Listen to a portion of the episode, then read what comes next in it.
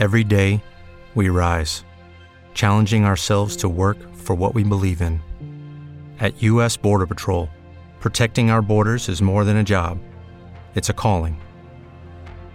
Agents answer the call, working together to keep our country and communities safe.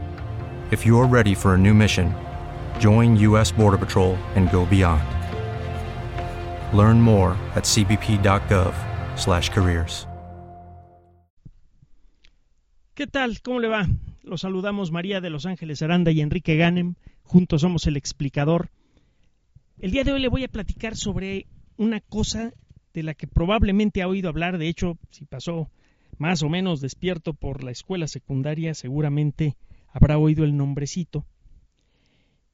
Seguramente ha oído hablar del ribosoma, una de tantas cosas chiquitas que hay en el interior de las células vivas. Y probablemente el nombre de ribosoma a usted le suena raro, extraño y muy aburrido.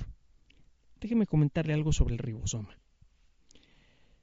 Imagine usted que tiene una gran empresa, una gran industria gigantesca, que se dedica a fabricar toda clase de objetos, automóviles, cucharas, canicas, lo que usted quiera.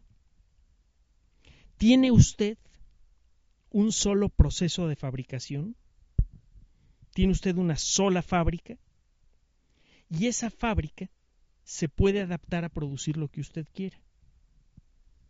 Esa fábrica gigante, desde luego es la célula, tiene usted una dirección general en donde se guardan las recetas de cómo fabricar una canica, un automóvil, un zapato.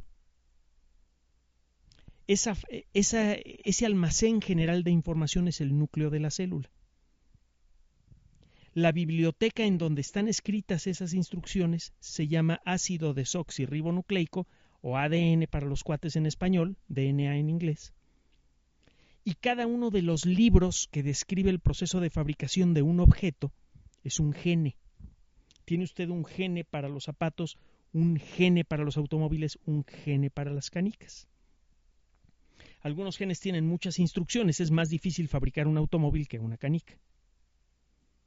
Cuando usted va a fabricar un automóvil, toma el gene del automóvil, el libro del automóvil, y hace una fotocopia de las instrucciones. El libro es demasiado valioso para salir de la biblioteca, es muy frágil. Lo lleva a una fotocopiadora electrónica especial y saca una fotocopia del libro. La fotocopia del libro está hecha en un papel barato, desechable, reciclable, pero tiene la misma información del libro original. El libro original hecho de ácido desoxirribonucleico lo guarda usted en la biblioteca. Y lo único que sale de la biblioteca, lo único que sale del núcleo celular, es una fotocopia hecha en un material diferente que se llama ácido ribonucleico mensajero. Se le llama mensajero porque es el que lleva el mensaje de cómo fabricar un automóvil a la gran fábrica. En la fábrica existen varios obreros especializados. El más importante probablemente es el ribosoma. El ribosoma es un obrero que sabe leer el libro, la fotocopia del libro, y sabe cómo pedirle a otros trabajadores que le traigan las piezas que necesita ensamblar para crear un automóvil. El ribosoma es quien va leyendo instrucción por instrucción el libro y va tomando lo que necesita del ambiente para fabricar el automóvil.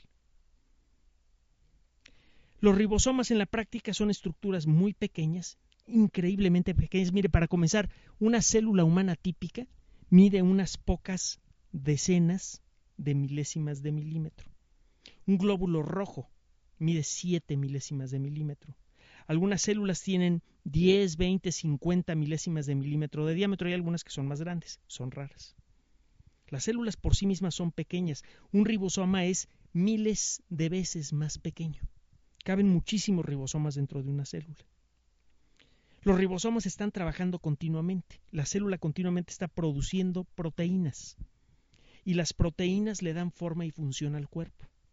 Así como los distintos objetos que salen de una fábrica de una fábrica mágica como la que describimos permiten que una sociedad funcione, todas las sociedades necesitan zapatos, automóviles y canicas para caminar, para conducir y para que los niños jueguen, y muchas otras cosas más.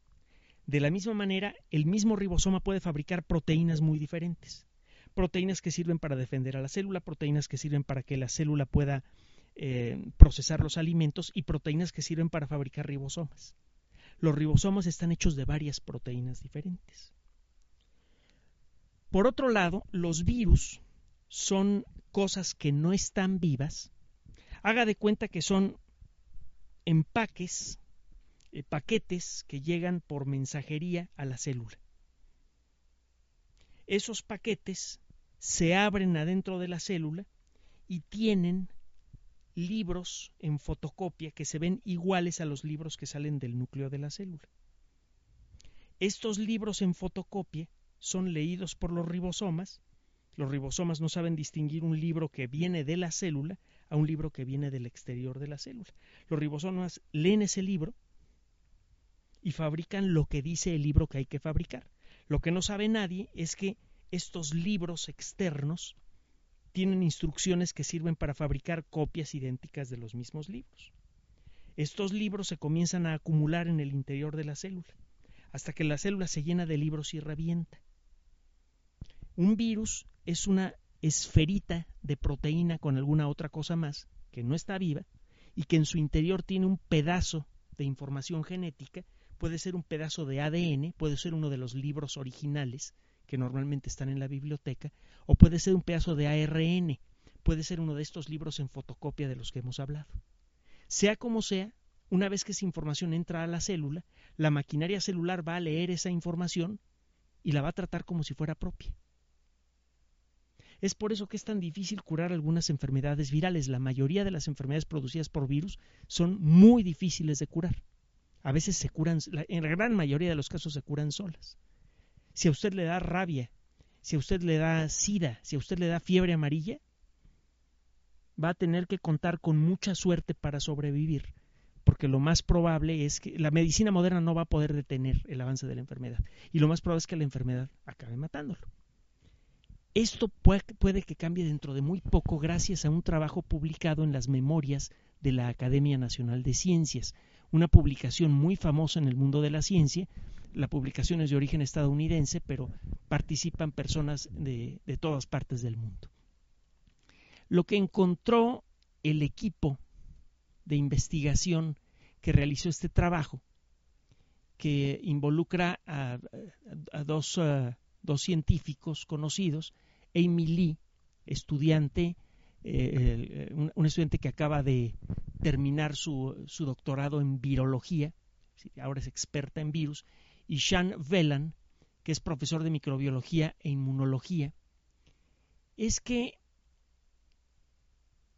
una de las proteínas del ribosoma, el ribosoma está hecho de varias proteínas, parece que es especialmente responsable de leer información genética de procedencia dudosa. Parece que es esa proteína, una de las varias proteínas que se integran en el ribosoma, el que con facilidad cae en la trampa de los virus. Aparentemente, si usted bloquea la acción de esa proteína, el ribosoma sigue funcionando, pero ya no sabe cómo leer con facilidad la información genética que viene de fuera del cuerpo. Si este descubrimiento se confirma, usted en principio podría hacer un medicamento que bloquearía única y exclusivamente a esa proteína. La acción del ribosoma casi no cambiaría. Eso significa que el cuerpo quedaría, las células que tengan este medicamento casi no serían afectadas. Significa que la medicina no tendría un efecto grave en el funcionamiento del cuerpo. Y al mismo tiempo podría curar con la misma sustancia a la rabia, al SIDA y a muchas otras enfermedades más. Ha costado mucho trabajo determinar cómo funciona la estructura molecular de la célula, cómo hace la célula para fabricar sus sustancias, mucho más trabajo determinar la existencia del ribosoma y ahora determinar que esta proteína, este pedacito particular del ribosoma, podría ser responsable de todo esto. Cada uno de los trabajos que se hicieron para conseguir este conocimiento en principio parece inútil. Así funciona la ciencia. Se van acumulando muchos trabajos científicos que parecen inútiles y absurdos, tontos y hasta insultantes, porque son trabajos muy caros, ¿Cómo es posible que se gaste tanto dinero en ciencia en época de crisis? Y de pronto, todos esos conocimientos dispares, absurdos e inútiles se juntan y aparece la posibilidad de curas maravillosas. Por eso hay que apoyar la ciencia siempre. No existe ciencia, eh, eh, toda la ciencia sirve.